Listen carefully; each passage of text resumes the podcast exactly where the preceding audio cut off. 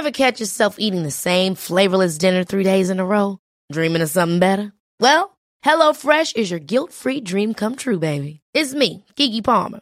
Let's wake up those taste buds with hot, juicy pecan-crusted chicken or garlic butter shrimp scampi. Mm. Hello Fresh. Stop dreaming of all the delicious possibilities and dig in at HelloFresh.com. Let's get this dinner party started.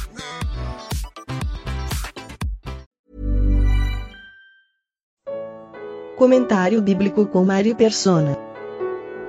Paulo continua a defesa de seu apostolado. Segundo aos Coríntios, capítulo 12, versículos 12 ao final. Na primeira parte desse capítulo 12 de 2 Coríntios, nós vimos Paulo defendendo a sua autoridade apostólica, não porque isso fosse o seu currículo, que ele apresentasse em qualquer lugar que ele fosse, falasse: Ó, oh, gente, cheguei, olha aqui meu currículo, olha quanta coisa eu sou, quanta coisa importante eu faço e tudo mais. Não. Ele mesmo revela no versículo 11: ele fala, Fui nécio em gloriar-me, vós me constrangestes. Ou seja, vocês me obrigaram, porque duvidando do meu apostolado, que ele tinha recebido do próprio Senhor Jesus Cristo, eles estavam ao mesmo tempo recebendo outros que eram falsos apóstolos. Que, e, e ele avisa que eles podiam estar recebendo pessoas que eram, na verdade, uh, ministros de Satanás travestidos de ministro de justiça.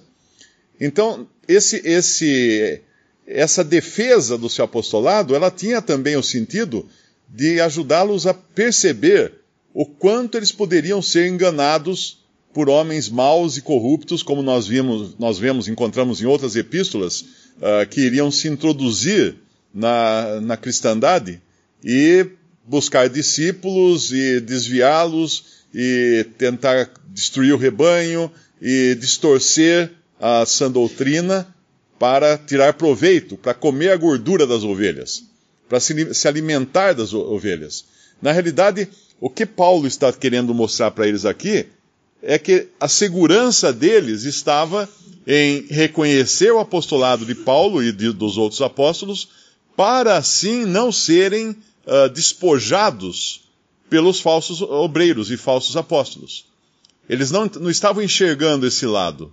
E quando ele, nesse, nessa primeira parte, até o versículo 12, até o versículo 11, nós vemos ele defender a sua autoridade apostólica, mas ao mesmo tempo ele vai demonstrando, eh, em cada passo, que ele de si mesmo não era nada.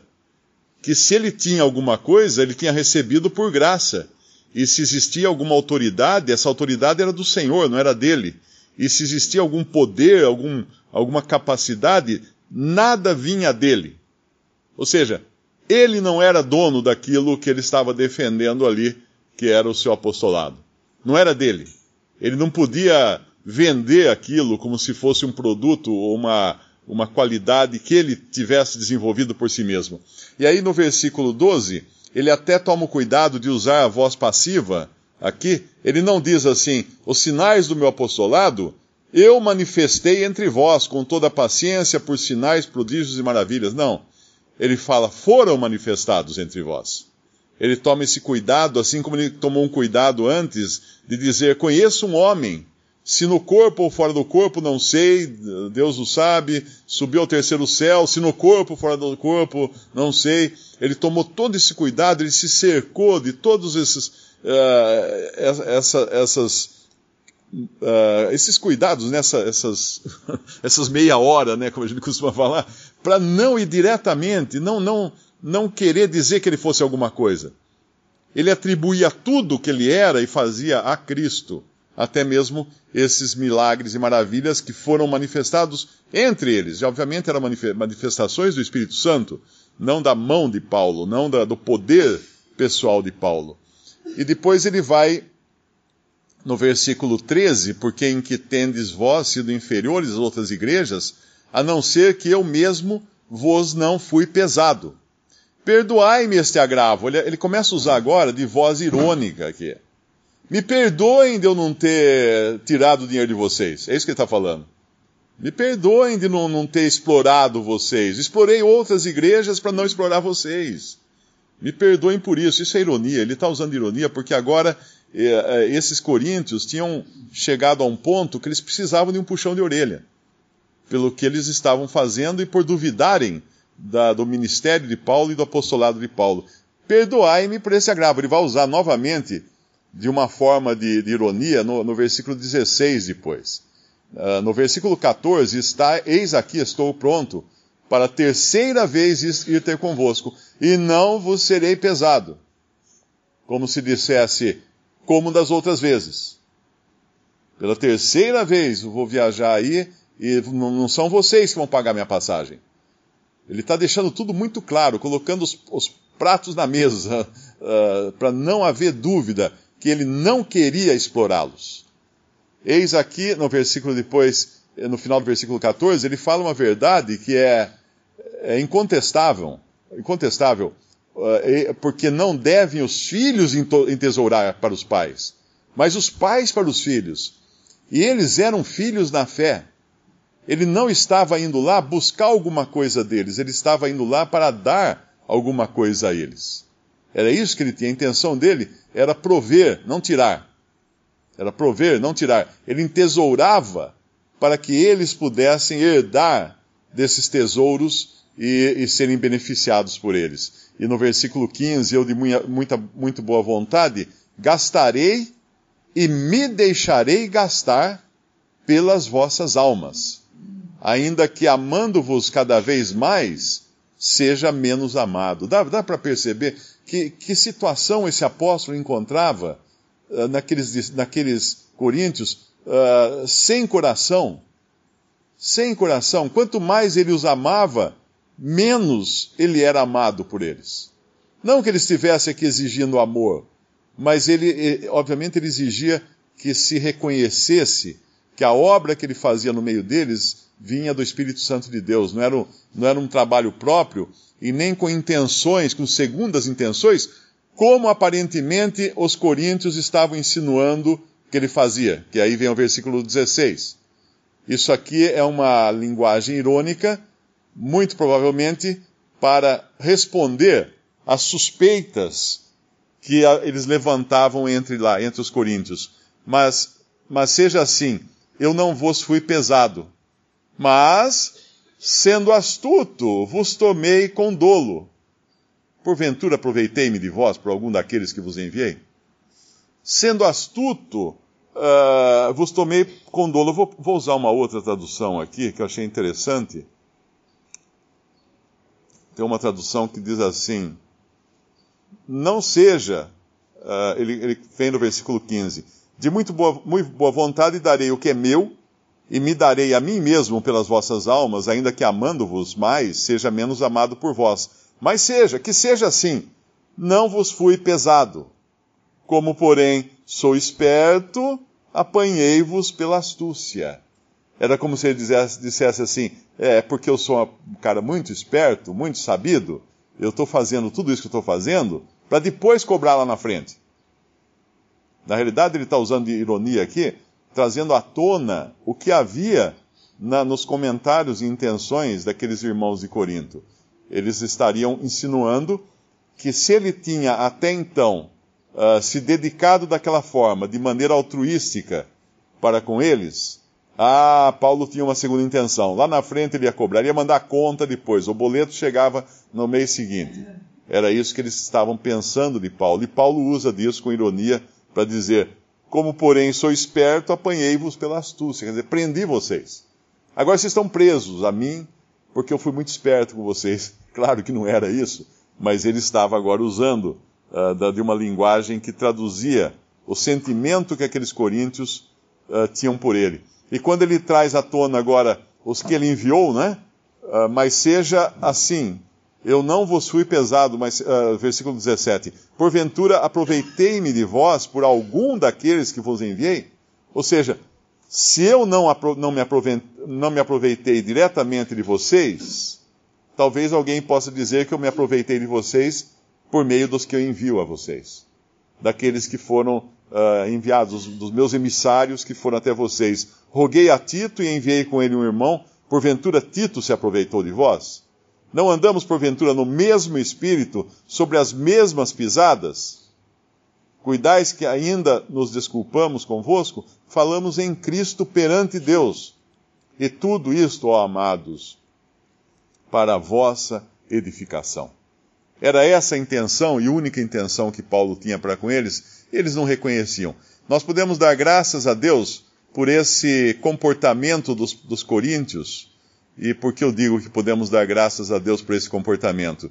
Porque todos os erros que aconteciam na Assembleia de Corinto e foram trazidos à tona nessas duas epístolas, eles são erros que acontecem o tempo todo em todos os lugares.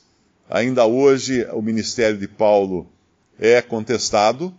Uh, muitos também que, que ministram entre os irmãos, às vezes são contestados por acharem coisas que não são a realidade. Então, tudo isso aqui serve para nós aprendermos também, uh, e Deus, o Espírito Santo de Deus, quis deixar registrado nas Escrituras para o nosso ensino. Quando no versículo 15 ele fala eu, de muita, muito boa vontade, gastarei e me deixarei gastar pelas vossas almas, ainda que, amando-vos cada vez mais, seja menos amado. Tem um versículo no capítulo 6 dessa mesma carta, uh, 2 Coríntios, capítulo, capítulo 6, versículo 11.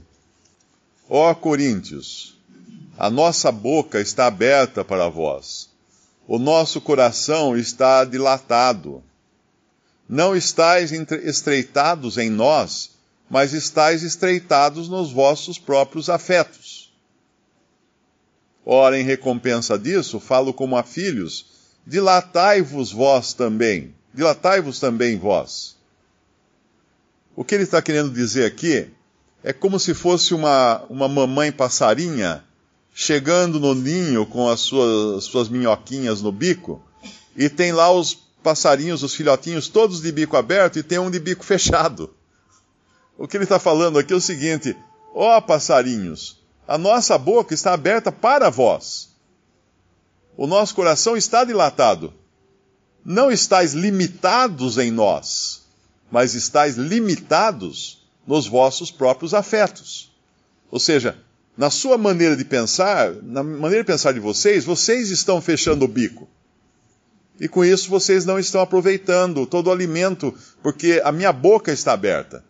Eu estou trazendo as minhoquinhas para alimentar vocês e vocês fecham o bico, porque vocês estão limitados. Não, não sou eu que estou me limitando ou me, ou me impedindo de prover para vocês. Vocês que estão se impedindo a si mesmos de serem uh, alimentados pelo ministério que eu trago. Isso basicamente deixava muito claro que toda aquela desconfiança deles também fechava as portas. E a desconfiança pode fechar portas. Desconfiança uh, sem fundamento, desconfiança infundada, pode fechar portas também.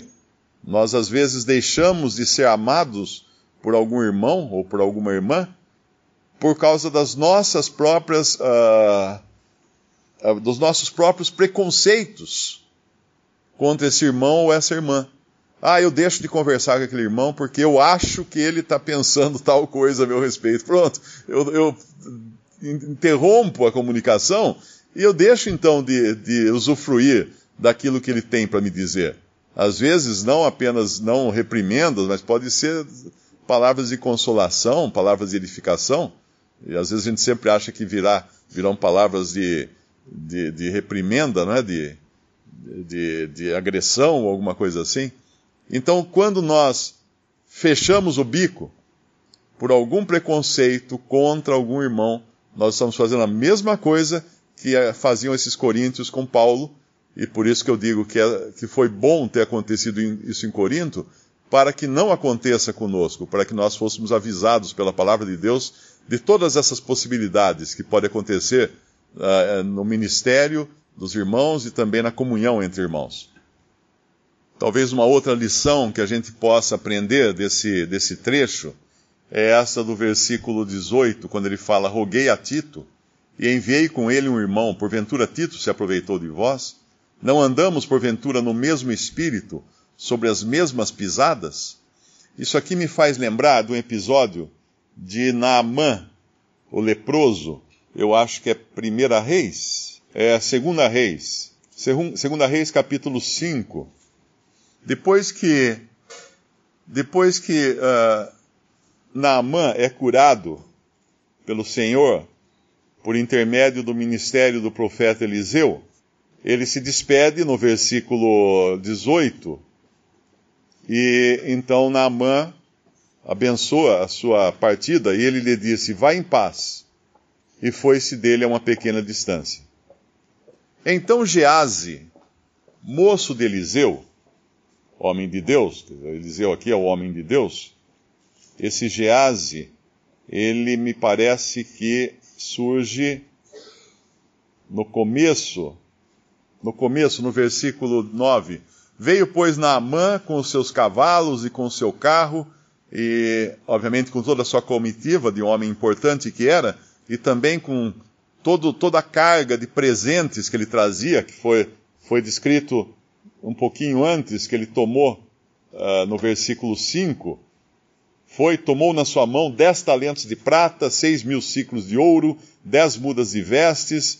Então ele levou muita coisa aqui de presente para aquele que ele acreditava que poderia curá-lo de sua, de sua lepra.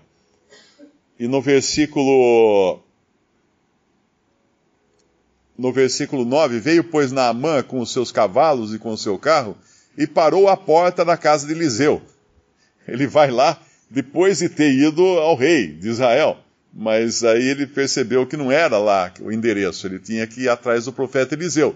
Então ele para na porta da casa de Eliseu, e no versículo 10, então Eliseu lhe mandou um mensageiro dizendo: Vai e lava-te sete vezes no Jordão, e a tua carne te tornará e ficarás purificada. Porém Naamã muito se indignou, e se foi dizendo: Eis que eu dizia comigo, certamente ele sairá, por-se-á em pé, invocará o nome do Senhor, seu Deus, passará sua mão sobre o lugar, restaurará o leproso. Naamã ficou indignado, porque Eliseu mandou um servo falar com, com Naamã. É que nem você ir ao hospital em busca do, de, um, de, uma sumidade em medicina, né, de um professor de medicina, e você está pronto para ser atendido, ele manda um estagiário lá. Ele manda um, um, um iniciante falar com você, mas espera aí, eu vim aqui atrás do, do que é o Bambambam Bam Bam aí, me manda um, um iniciante aqui falar comigo, né? Ele ficou indignado. E humanamente falando, justamente indignado. E depois ainda reclama do, do rio, né? Ele não percebeu que o problema, a questão não era no rio, não era o rio que ia, que ia curá-lo. E, e toda essa comunicação foi, eu acredito, esse Gease, esse mensageiro, eu acredito, não sei se eu estiver errado, mas eu acredito que era esse Gease, o servo, que fez esse meio de campo com Naamã. E aí então ele, ele é curado. No final, ele é curado. Uh, e aí Naamã pede, uh, pede perdão né, ao Senhor, porque ele teria que voltar para sua, sua casa, para o seu país, e às vezes ele teria que acompanhar o rei quando o rei entrasse na casa, no, no templo do ídolo. E Naamã não lhe dá nenhuma reprimenda, do tipo, ah, você vai voltar a ficar leproso. Não, ele não fala nada, ele fala, vai em paz, né, no versículo. Mas aí então esse Gease, que tinha sido usado como mensageiro, que tinha sido usado como uh, enviado de Naamã para aquele, aquela obra tão, tão fantástica que Deus ia operar, em, enviado de Eliseu para operar aquela obra em Naamã, no versículo 21 fala: Foi Gease em alcance da Amã, e Naamã, vendo que corria atrás dele, saltou do carro encontrá-lo e disse-lhe: Vai tudo bem? E ele disse: Tudo vai bem. O meu senhor, ou seja, Eliseu, me mandou dizer: Eis que agora mesmo vieram a mim dois jovens dos filhos dos profetas da montanha de Efraim, dá-lhes, pois, um talento de prata e duas mudas de vestes. E disse Naamã: ser servido tomar dois talentos, e instou com ele, amarrou dois talentos de prata em dois sacos com duas mudas de vestes, e pô-las sobre dois dos seus moços, os quais os levaram diante dele. E chegando ele à altura, tomou-os das suas mãos, e os depositou na casa, e despediu aqueles homens, e foram-se. Então ele entrou e pôs-se diante de seu senhor, e disse-lhe Eliseu, De onde vens, Gease? E disse, Teu servo não foi nem a uma, nem a uma, nem a outra parte. Porém ele lhe disse: Porventura não foi contigo o meu coração, quando aquele homem voltou de sobre o seu carro a encontrar-te? Era isso ocasião para tomares prata, para tomares vestes, e olivais, e vinhas, e ovelhas, e bois, e servos e servas? Portanto, a lepra de Naamã se pegará a ti e a tua semente para sempre. Então saiu de diante dele, leproso, branco como a neve. Isso aqui é uma lição mostrando que, às vezes, aqueles que são designados ou comissionados pelos apóstolos lá no, no Novo Testamento, a responsabilidade deles era maior do que uma pessoa comum. E hoje nós, cristãos, salvos, salvos por Cristo, que fomos comissionados pelo Senhor Jesus, temos uma tremenda responsabilidade na maneira como nós usamos os dons que o Senhor nos deu e na maneira como nós tratamos as pessoas para as quais nós somos enviados, seja na nossa família, seja na, na, na escola, no trabalho. Todos nós somos comissionados pelo Senhor para testemunhar dele nesse mundo. Isso não há dúvida. Alguns mais diretamente por meio do ministério da palavra, outros indiretamente, até por meio das suas atitudes na vida, mas cada um de nós é assim. E ai daquele que tenta tirar proveito dessa comissão que o Senhor dá. É como lá, em, é como aconteceu com Gease e como Paulo aqui indaga dele, se Tito, em 2 Coríntios 12, 18, indaga deles, porventura Tito se aproveitou de vós?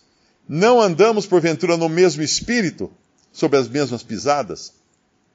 Então, aqueles que se dedicam a testemunhar de Cristo devem andar no mesmo espírito, nas mesmas pisadas do Senhor e também dos apóstolos que nos deixaram o Novo Testamento. E não querer fazer disso um comércio ou fazer disso um motivo de ganho, como hoje nós vemos uh, como uma grande aberração na cristandade. Eu acredito que no Brasil, eu não sei alguém aqui que já trabalhou com restaurante pode confirmar ou não a minha o que eu vou dizer. Eu acredito que no Brasil exista uma lei que dê ao cliente de um restaurante o direito de entrar na cozinha para examinar a cozinha, para ver onde é produzido o alimento, onde é produzida a comida. Eu acredito que existe, porque algumas cozinhas eles colocam até uma plaquinha, né? Você é bem-vindo para conhecer a nossa cozinha. Eu acredito que ninguém pode impedir um cliente de entrar na cozinha do restaurante para ver onde sua comida está sendo preparada e de que maneira e com que ingredientes. E aqui, quando nós vemos tudo isso acontecer em Corinto, nós poderíamos falar o seguinte: falar assim, vamos entrar na cozinha?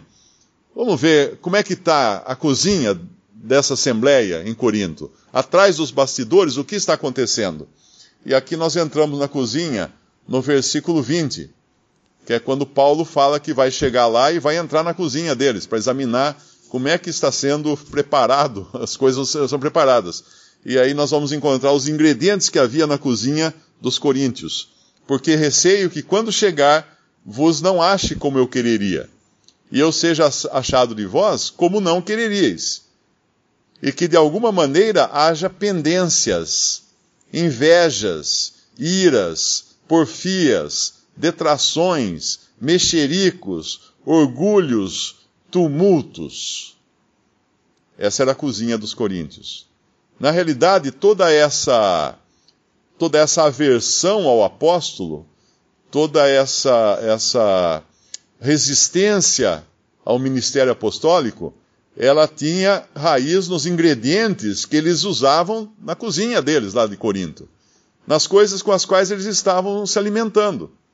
Eles estavam se alimentando com pendências, com iras, com invejas, com porfias, detrações, mexericos, orgulhos, tumultos. Era isso que tinha no, era isso que tinha na cozinha deles, na dispensa deles. Uh, eu acredito que teria, Paulo ia encontrar isso mesmo. E quando existe isso na cozinha, os pratos que saem da cozinha só podem sair contaminados com todas essas coisas. Com invejas, com, com uh, mexericos, com orgulhos, com detrações, com porfias, só poderia vir isso no prato, contaminando então o alimento. Então Paulo aqui, ele não só vai vai fazer uma visita no sentido de, de, de defender a sua autoridade apostólica, ele já defendeu aqui nesse capítulo, mas eu acredito que também como um inspetor da, da, da saúde pública para corrigir esses problemas que eles estavam tendo lá, que traziam outras consequências. Quando nós temos isso na nossa vida, nós não imaginamos o quanto isso tem influência na Assembleia e no, convívio com os irmãos. E às vezes até no ministério, né? Porque às vezes a gente quer puxar sardinha para um lado ou para o outro e acaba usando das nossas próprias, uh, dos nossos preconceitos, das nossas invejas, do nosso orgulho, do nosso desejo de criar tumulto, porfia, etc., e acaba costurando isso no ministério. Uh, é como aquelas orações, né? Quando a pessoa ora e aproveita para mandar recado para alguém na oração. Isso é, é feíssimo, né? Isso é horrível. Tentar mandar recado para os irmãos na oração. Como se Deus fosse um mensageiro, um menino de recados, para a gente fazer essa ponte com Deus para chegar nos ouvidos dos irmãos. A gente jamais deveria fazer algo assim. E a mesma coisa no ministério da palavra. Talvez o último versículo desse capítulo, 12 de 2 Coríntios, nos dê uma pista de como poderiam existir tantas pendências, invejas, iras, porfias, detrações, mexericos, orgulhos, tumultos em meio aos coríntios. O versículo 21 fala que quando for outra vez, o meu Deus me humilhe para convosco, e eu chore por muitos daqueles que dantes pecaram e não se arrependeram da imundícia e prostituição e desonestidade que cometeram. Ele está pedindo aqui a Deus um sentimento de tristeza, não de, de combate, de indignação, de ira, de enfrentamento. Ele está pedindo um sentimento de tristeza, porque ele está percebendo, ele está percebendo que todas essas pendências no coração dos coríntios tinham a ver com pecados não confessados uh, dos que, e não, não arrependidos, né, de pessoas que não se arrependeram. E a gente sabe muito bem disso porque a primeira carta aos Coríntios começa, lá no capítulo 5, já falando de um pecado horrendo que era aceito entre eles sem qualquer, sem qualquer uh, providência de se eliminar aquilo do meio deles, de se julgar o pecado no meio deles. Quando nós não julgamos o pecado, seja na nossa vida, seja na, na vida da Assembleia, haverá consequências. Haverá consequências, e as consequências não serão boas. E quando Paulo fala, uh, quando for outra vez, o meu Deus me humilhe para convosco e eu chore. Eu chore. Por que chorar? Porque chorar é um sinal de luto. Em 1 Coríntios, capítulo 11, nós encontramos que quando, quando nós não nos julgamos a nós mesmos, e quando a Assembleia não julga pecado no seu meio, uh, isso não fica, como a gente costuma dizer na gíria, não fica barato. Não fica sem julgamento, não fica, vamos deixar para lá, uh, vamos, vamos varrer a sujeira para debaixo do tapete. Não. Vai entrar outro no circuito e vai julgar. Quem vai julgar? O Senhor. E como o Senhor julga? No versículo, capítulo 11 de 1 Coríntios, diz assim no versículo 28, Examine-se, pois, o homem a si mesmo, e assim coma desse pão e beba desse cálice. Isso aqui não está dizendo para você deixar de comer e deixar de beber, mas para comer e beber examinado. E aí no versículo 9, ele vai explicar o porquê da import importância de se examinar. Porque o que come e bebe indignamente, come e bebe para a sua própria condenação, não discernindo o corpo do Senhor. Por causa disso, por causa dessa falta de, de discernimento e de, de julgamento próprio, há entre vós muitos fracos e doentes e muitos que dormem, muitos que morreram.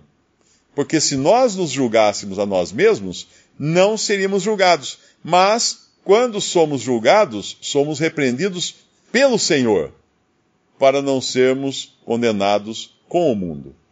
Então, a, o julgamento próprio é importantíssimo, o julgamento da Assembleia contra o pecado é importantíssimo, porque quando isso não acontece, entra em cena um juiz que é perfeito. E, é, e, e o pai disciplina seus filhos. Nós sabemos lá de Hebreus que nós seríamos bastardos se não fôssemos disciplinados. Então nós somos disciplinados. E quando nós somos disciplinados pelo Senhor, isso tra traz consequências, né? E aqui em Corinto a gente via uh, muitos, muitos fracos, muitos doentes, muitos mortos. Porque eu acredito que essa disciplina do Senhor possa vir também em estágios, em etapas, não é? Uh, trazendo essa fraqueza, trazendo esse desânimo e, e abandono, uh, trazendo enfermidades físicas e trazendo até a morte. Isso é descrito na, no Novo Testamento como pecado para a morte. Não é para a morte espiritual, para a perdição eterna. É pecado para a morte do corpo. Se uma pessoa tem lá um, lá no, no, na sua fazenda, um cachorro que ele tem, que ele gosta muito, que é para guardar, tomar conta das galinhas, para o lobo não comer as galinhas. E esse cachorro aprende a comer galinha, e o que ele vai ter que fazer ou é deixar esse cachorro preso, ou eliminar esse cachorro, porque ele tinha para justamente proteger as galinhas, ele, ele ficou do lado do lobo.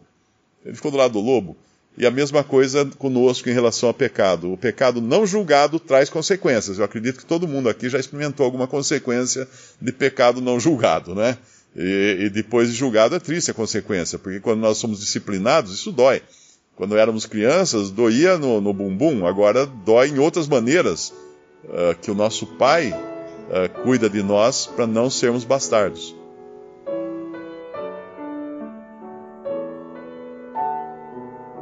Visite respondi.com.br. Visite também 3minutos.net.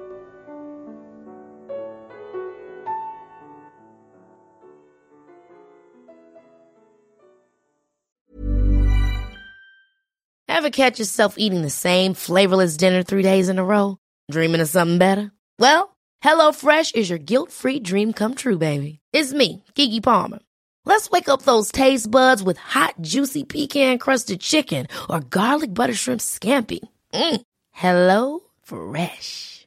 Stop dreaming of all the delicious possibilities and dig in at HelloFresh.com.